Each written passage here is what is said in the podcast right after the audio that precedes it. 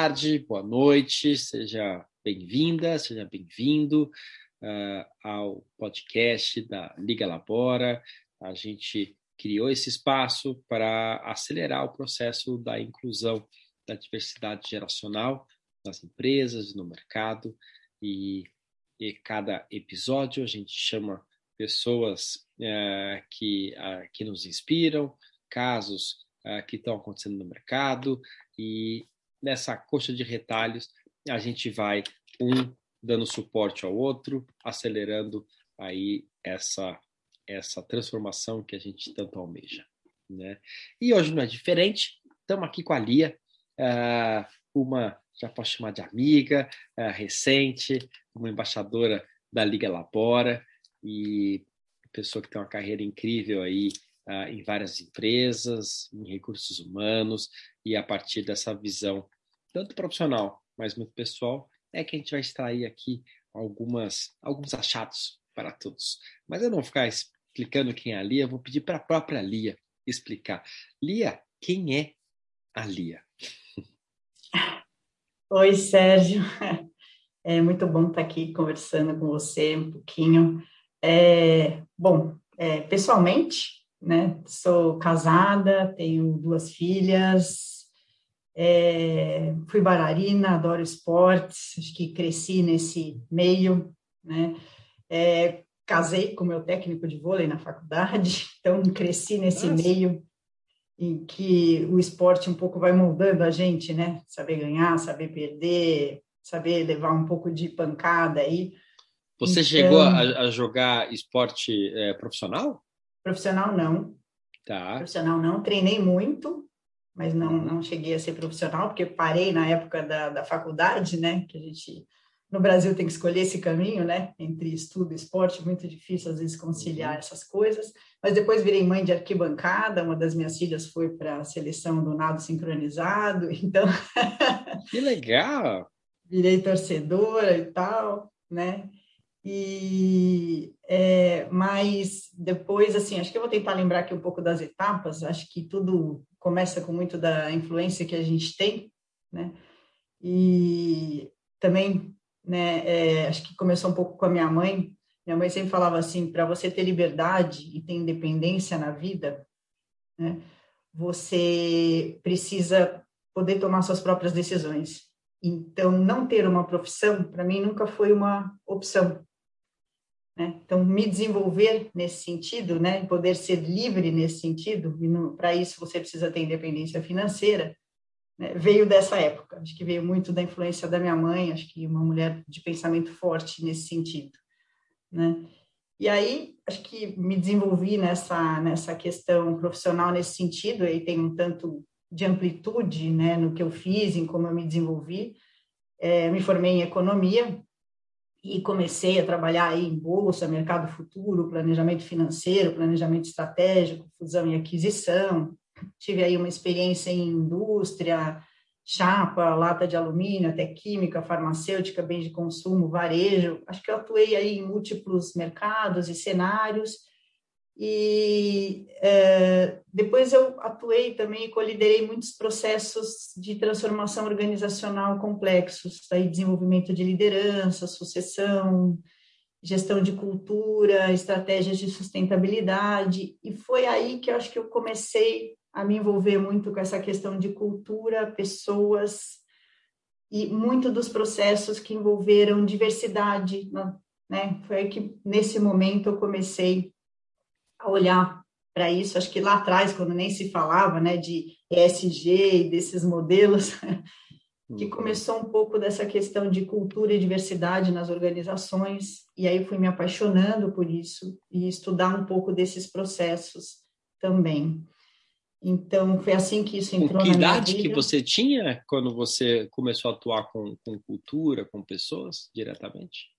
Eu tinha, uh, acho que 28 para 30 anos foi quando eu migrei, entre é, 30 anos nessa faixa, quando eu migrei uhum. para essa área de gestão de pessoas, saí de planejamento estratégico uhum. para gestão de pessoas. eu tinha feito alguns processos de, de fusão e aquisição no papel, sabe, com bancos de investimento uhum. e tal. E aí me falaram assim: bom, agora, já que você gosta muito disso. Vai para o outro lado. Vai para o outro lado, né? Tira do papel, vamos fazer acontecer do lado de gente. Uhum. Né? Outros desafios. Outros desafios, né? E aí é completamente diferente né? Como é que você junta culturas, como é que você forma novas culturas, é, como é que você integra valores e como é que você faz as pessoas a partir disso se engajarem e se acharem nesse novo espaço e novos espaços de transformação, né, pessoal uhum. e tal. É, lá atrás, né, porque eu tenho 54 anos, então assim, uhum. num tempo em que né, isso não era tão visto, né, da forma como é hoje, com as tecnologias que tem hoje, com a discussão atual que tem hoje, né. Uhum. Então, eu lembro que eu fui fazer um programa no INSEAD, até foi legal ter feito isso na Europa, porque eu acho que a visão europeia aporta muito, né, uhum. dessa questão é, de olhar como é que você faz cultura, integração e, e discute pessoas nesse cenário. Uhum. E até lembro de eu ter discutido assim, acho que eu sou muito jovem para ter uma visão. Fui discutir com o CEO da empresa, que era um cara bem mais velho, assim, eu preciso de ajuda, porque eu acho que eu sou muito jovem para conseguir dar conta, acho que eu vou fazer besteira. Uhum. E ele foi um grande mentor nessa época. E foi aí que eu aprendi que mentoria era importante. Né? É, porque ele falou assim: não, vamos junto, eu te ajudo, mas eu acho que você dá conta. Né? Uhum. E só, só o fato de você estar tá vindo me perguntar isso já é bom. Uhum. Significa que, né, talvez te abra os olhos para isso. Então, e aí eu fui me apaixonando por essa área. Uhum. Então, é, acho que ter, essa oportunidade cedo também foi legal na minha carreira, de ter passado por processos de mudança organizacional, e aí eu fui me apaixonando por isso. Então, em, passei por diversas organizações nessa posição de gestão de uhum. pessoas, liderança, com mais ou menos é, responsabilidades, diferentes composições, mas sempre daí crescendo nessa área que envolvia pessoas, sustentabilidade, comunicação, é, marca corporativa, gestão de, de reputação, e aí sempre me envolvi muito com a questão da diversidade. É, acho que esse assunto começou muito com é, diversidade de gênero, né, que acho que foi a mais forte lá no começo. Então, uhum. questão da ONU Mulheres, os webs, uhum. né, participei de é, documentários e tal, depois os grupos de afinidade, e acho que é, tudo isso foi crescendo muito para agora né, bater forte essa questão das interseccionalidades, da gente olhar toda essa questão intergeracional, como isso vem forte né? uhum. e, e, vem aportando tant, tanta importância, né? Então, acho que um pouco da minha história passa por isso, sabe? Que bacana. E, e você já contou esse caso, uh, né, de, de da, da tua conversa com o, o, o CEO de que talvez você fosse nova né, para alguns assuntos. Agora, quando que, talvez nessas posições já de liderança de pessoas, você se deparou pela primeira vez que você se lembre, né, é, com casos de, é, é, de pessoas mais velhas mesmo, né, assim, entrando, sendo consideradas muito velhas, ou está na hora de sair, ou ela é muito velha para entrar. Você chegou a, a, ter esse contato? Quando foi as primeiras vezes que você começou a, a ter isso? É, olha, algumas vezes, assim, eu, quando eu estava, por exemplo, é, essa primeira empresa que eu, que eu trabalhei, que eu comecei como trainee e saí como diretora, né, eu fiquei 17 anos e a gente estava discutindo plano de previdência. Então, qual seria a idade máxima que a pessoa poderia ficar como executivo e aonde que ela começaria, por exemplo, a perder benefícios no plano de previdência para ser uma saída meio forçada, sabe? Fazer um turnover uhum. meio forçado. Uhum. Eu lembro como foi difícil essa discussão. Né? Uhum. Ou seja, o que, que, é uma idade de saída na organização e por que, que as pessoas teriam que sair? Uhum. Né? Como discutir se isso era um custo ou não? Ou seja, acho que foi a primeira grande chamada que eu tive foi, foi discutir isso, né? Ou seja, o que, que era... É, e era uma época em que ainda se discutia o plano, os planos de previdência dentro das organizações, porque as carreiras eram meio que longas dentro de uma organização só. Acho que diferente um pouco do contexto hoje, né, de múltiplas carreiras, de carreiras uhum. flexíveis, de um trabalho completamente diferente, né, tá uhum. que está sendo projetado. Acho que foi aí um pouco que era como que a gente pode, através de uma política de empresa, estabelecer uma regra de data, né, para saída uhum. da pessoa. Era mais olhando isso do que olhando a entrada. Uhum. É, porque as carreiras eram longas, então você entrava jovem e ficava. Uhum. Foi o meu primeiro contato com essa questão de, de idade. Uhum. Uhum. E, e, e, depois você foi né, é, é, se desenvolvendo uh, até que, enfim, no ano passado você estava lá no, no, grupo da, da, dos, dos fundadores ali, né, uh, da Liga Labora. Uh, como é que esse assunto foi surgindo para você nessa discussão, né, quando vocês estavam ali discutindo que causa abraçar, por que esta causa, como, como é que isso realmente foi, foi tangibilizando para você chegar aqui e estar tá aí se colocando à disposição e, e sendo embaixadora da Liga Lapore? É, bom, eu estava eu tava no, no grupo da Anshan, da Câmara Americana, né, que são executivos de, de, da área de, de capital humano, né, das organizações, é, e aí lá, na época, né, quando começou a época da pandemia, a gente discutindo o que estava acontecendo e o contexto do mundo e o nosso papel também, né, na sociedade, não só nas organizações, mas na sociedade, na influência que a gente podia ter e o que estava acontecendo. E acho que um grande impacto é o impacto social, né? seja o impacto né, da questão do contexto do desemprego que estava acontecendo, e do impacto de saúde mental, emocional, ou seja, o que estava acontecendo com as pessoas naquele momento, né, em diferentes faixas etárias, condições sociais e tudo mais. E o que, que a gente, como grupo ali, como pessoas também, né, indivíduos, a gente poderia fazer e aportar para a sociedade? Né? É, alguma coisa concreta, no agir. Uhum. E aí um grupo né, que quis trabalhar né, uma causa começou a olhar para isso a gente falou, um uma das, dos grupos muito afetados na pandemia foi o grupo das pessoas de 50 a mais, que começaram né, muito, muito a perder o emprego, ou o trabalho, ou a renda, né, e pessoas né, que, consideradas né, que depois não, não teriam uma recolocação fácil. Então, a gente começou a olhar um pouco para esse cenário, para os dados, para os números, né, e olhar como é que a gente poderia atuar nisso. Né? E aí, em conversas, né, acho que colabora, surgiu muito essa questão, né, uma, uma, forte, acho que causa conjunta, onde a gente teria força para atuar né, e, e, abraçar essa causa junto. Então, isso começou né, com esse grupo né, que viu, e acho que também situações pessoais né, de transição, muita gente né, vivendo também pessoalmente esse momento, né? Muita gente nessa faixa etária que conseguia se enxergar, ter essa empatia com a situação do outro e também dentro das organizações olhando isso acontecer. Então acho que esses, essas duas coisas contribuíram muito para isso. Uhum. Né?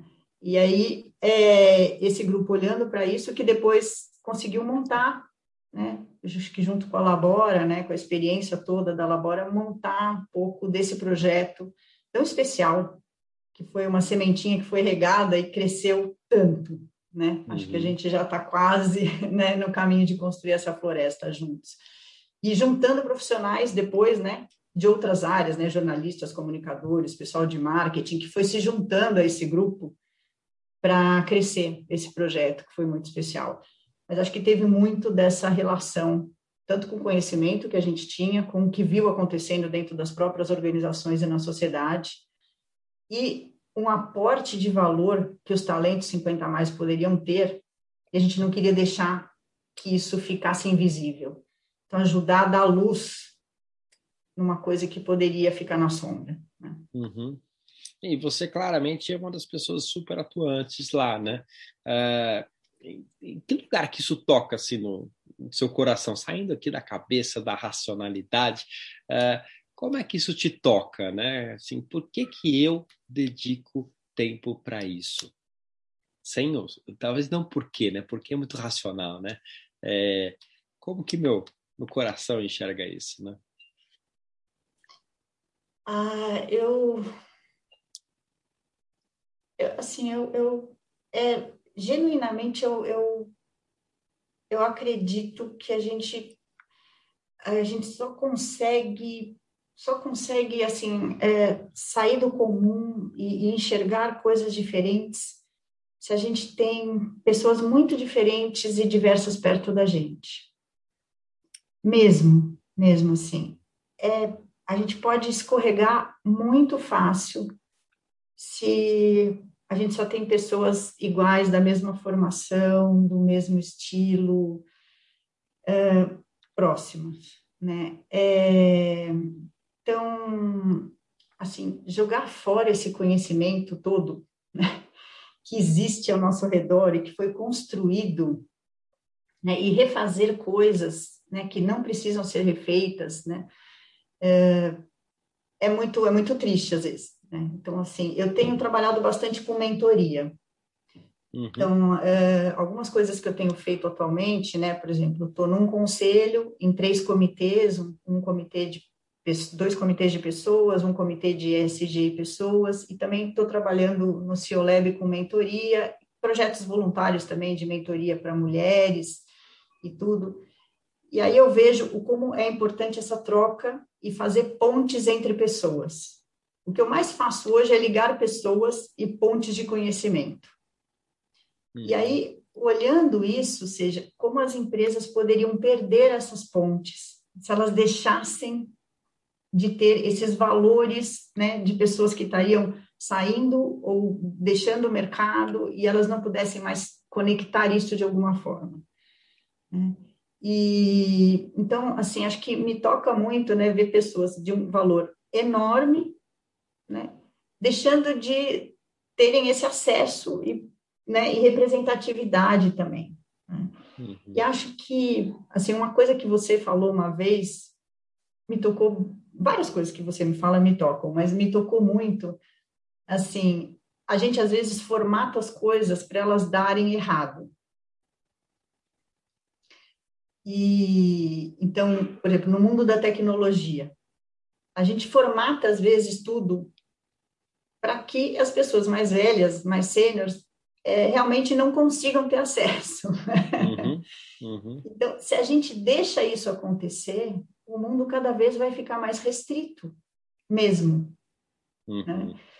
Então, acho que, assim, é, essa, essa questão de entender que é, ampliar o mundo e ampliar a visão de mundo para todo mundo é muito legal. Né? E nessa pandemia, acho que eu tive o privilégio de conviver em casa com três gerações, coisa que nunca tinha me acontecido. Isso me tocou enormemente. Assim, meus pais, que têm 80 anos, eu, né, na faixa dos 50, é, e minhas filhas, né, na faixa dos 20 e 25, todo mundo, às vezes, trabalhando junto em casa ou convivendo junto. Isso nunca tinha acontecido. Que diferença. Que, que privilégio poder discutir algumas coisas todo mundo junto. Acho que foi, alavancou demais a convivência, o aprendizado, é, a empatia com o estilo de vida de cada um, com as necessidades de cada um. Todo mundo aprendeu com todo mundo. Eu acho que se a gente extrapola isso para outras esferas, isso é muito importante. Uhum. Eu acho que de várias formas, é, esse ano que passou, é, me tocou para isso, né? para essa questão. E eu acho que essa questão das gerações, quando a gente fala de diversidade, talvez ela, ela seja a que é mais transversal a tudo. Uhum. Né? A de etnia, a de gênero, a de tudo, né? porque a de gerações ela atravessa todas as diversidades. Né? Então, ela pode fazer essa cola. E acho que eu senti muito isso durante esse ano, assim. É... E quando a gente vê, por exemplo, nos conselhos e comitês, essa experiência é valorizada. Só que parece que a gente está jogando isso fora quando a gente olha para dentro da organização. Eu fico uhum. um gap gigantesco para formar sucessores, para esse tipo de coisa. Uhum. Né? Então, parece uma incoerência enorme, enorme. Sim. E cada vez mais ah, as diretorias sendo formadas por pessoas muito júniores, parecidas com, né, é, e, e parecidas muito distantes da, da, a, da, daquela tua experiência lá atrás, né? Que você olhou e falou assim, será que eu vou dar conta disso, né? Parece que as pessoas perderam essa pergunta, né? Tipo, não, eu vou dar. Eu, eu fui em cinco anos de coordenador para gerente para diretor, mas tá tudo certo, né? É uma, é uma busca de acelerar, né? O, o, o a carreira uh, que está diretamente, está inversamente proporcional à extensão de vida que a gente ganhou né? Então, gestão de conflito, né? Ou seja, você, você só consegue, né? Acho que uma boa gestão de conflito, de é, calma, né? Às vezes para gerenciar um, uh, time e tudo, com uma certa maturidade, já tendo, já tendo algumas cicatrizes, né? E tal. Então, mesmo que você tenha, né?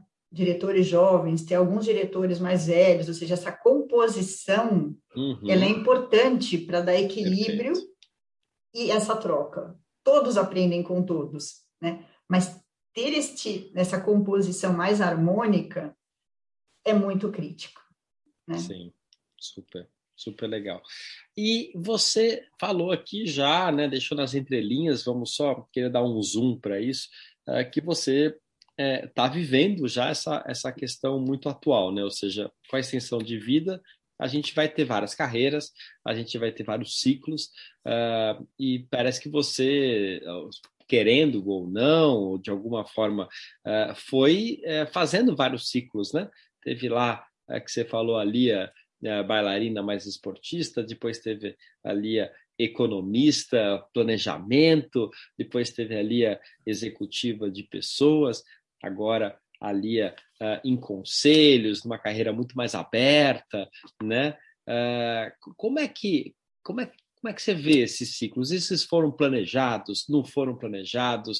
Uh, como é que você termina um ciclo bem para começar o outro? Compartilha um pouco como é que é, porque isso é o, é o profissional do futuro, né? Assim, você já está 50 anos à nossa frente. Nos ajuda aqui, dá as pistas. É, super, super planejada não foi. É, acho que tem um pensamento meio macro, assim, e aí a gente vai indo, né? Você põe uns guarda-reios, assim, entre eles, algumas coisas dão certo, outras não dão, e né, tem um pouco de tentativa e erro também. É, assim, é, é engraçado, né? Quando eu, eu comecei, quando eu comecei mesmo, depois eu me formei com 21, né? Então tinha feito estágio, tal, alguns trabalhos antes assim, vendedora de loja, esse tipo de coisa, mas quando eu comecei mesmo com 21, eu tinha posto na cabeça assim que era assim, é, antes dos 30, é que naquela época, né, as carreiras tipo, é, demorava para você conseguir cargos de liderança, né? Não existia estagiário VP, né? Assim, Sim. VP era tipo a funil era muito grande, né? É, então, assim, eu falava assim, com 30 eu quero ser gerente, né? Não, e, e, antes dos 40 eu tenho que ser diretora. E aconteceu bem antes isso para mim, mas é, então eu, eu, tinha isso na cabeça, então eu falava assim, eu tenho que fazer alguns caminhos de desenvolvimento para isso, né? E estudar e tal, né? Então fiz algum, fui fazendo algumas formações. Eu sabia que estudar era importante, né? então é, fui fazendo algumas formações é, para isso. Né?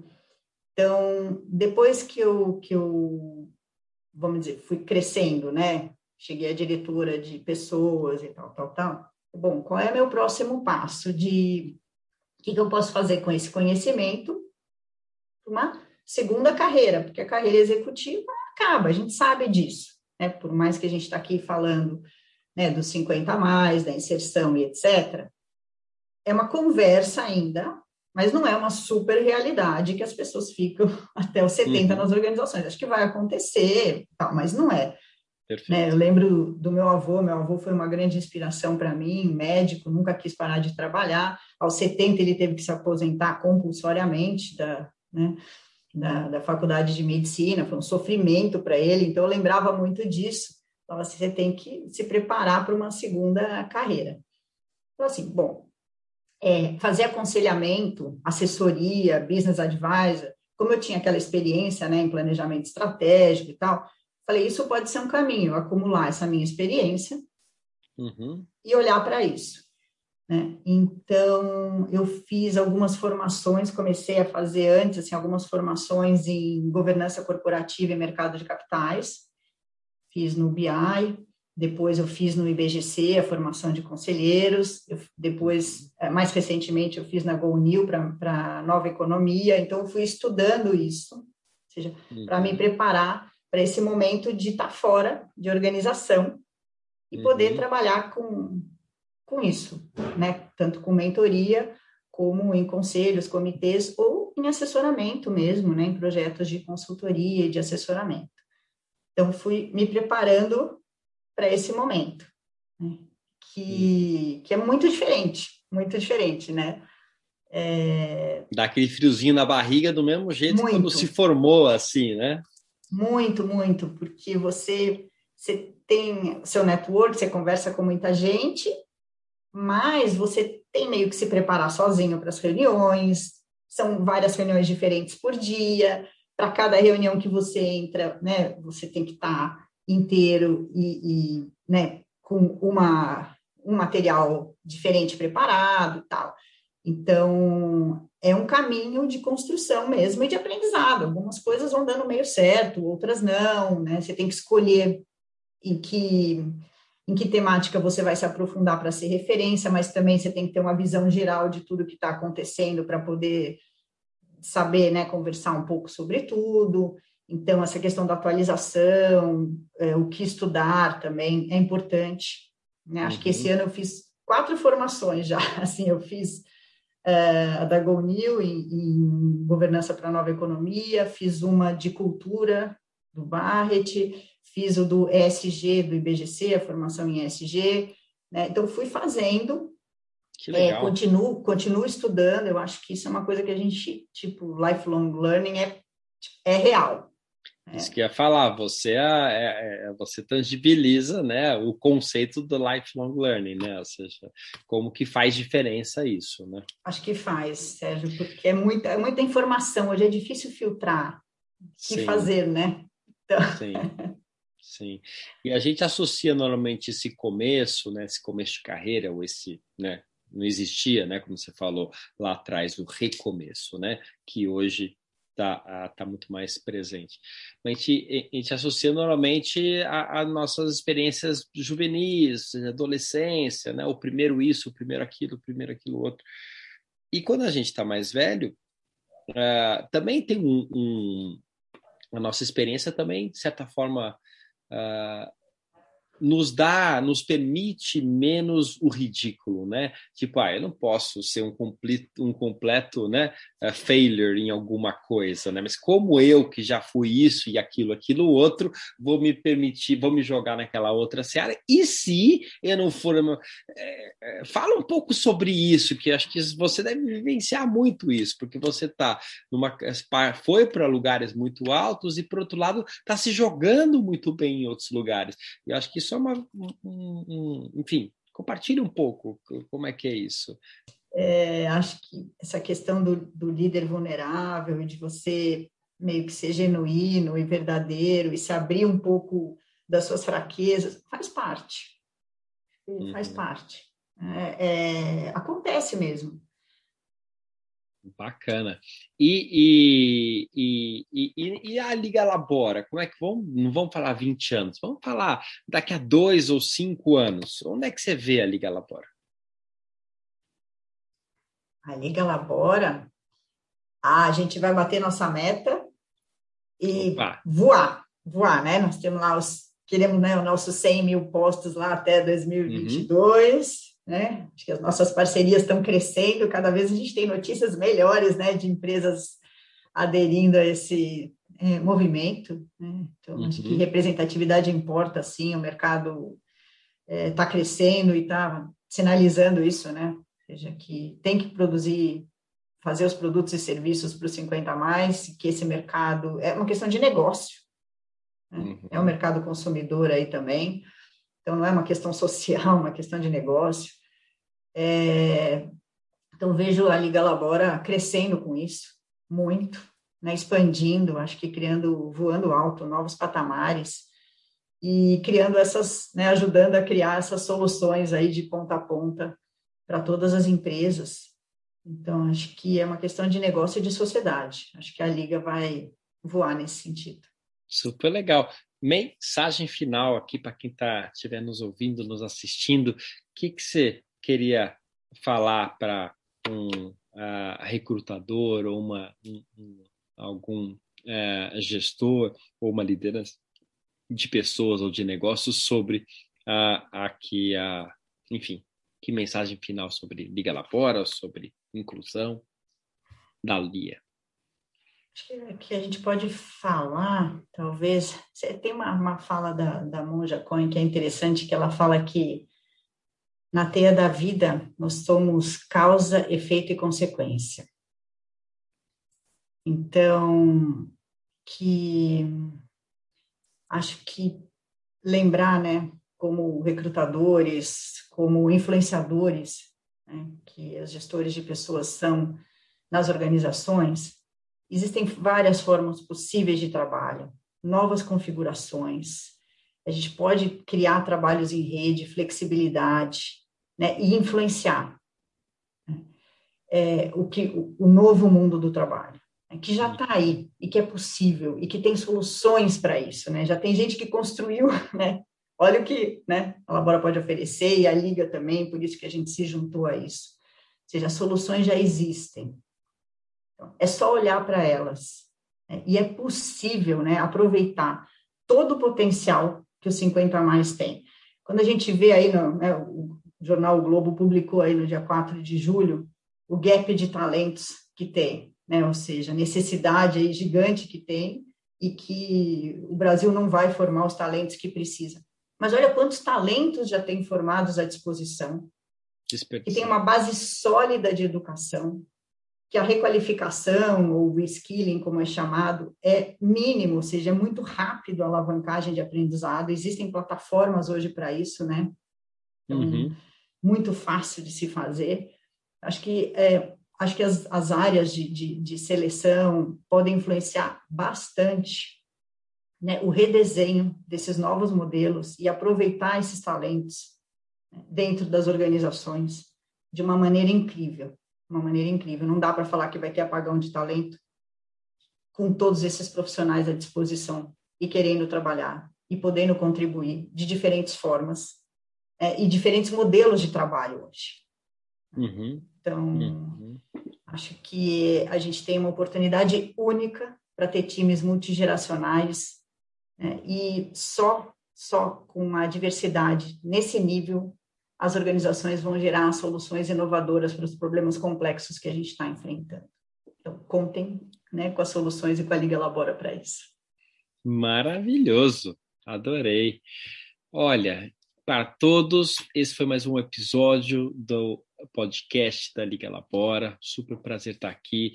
Deem um uh, sininho lá no, no cada, cada canal é uma coisa, né? Sininho, assinar, não sei o quê, no canal que você tiver, uh, mantenha aqui conosco e manda aqui tuas sugestões de pessoas, de empresas, uh, para a gente estar tá se conectando também e acelerando lá a diversidade geracional. Até o próximo capítulo. Obrigado aqui, Lia. Foi super prazer estar aqui com você.